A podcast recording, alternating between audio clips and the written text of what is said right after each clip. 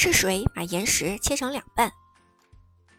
嚯，这是谁用了多大的刀，竟然把巨大的岩石一切两半？这块岩石叫纳萨尔，已经在沙特阿拉伯的沙漠里站了四千多年。最近，英国布里斯托大学的地质学家说，裂缝可能是水滴切开的。水滴钻进裂缝，夜晚结冰膨胀，把裂缝撑大；白天冰又化成水，继续往下渗透，如此循环往复。这种自然现象叫做冻融。水滴石穿，水还能把岩石切成两半。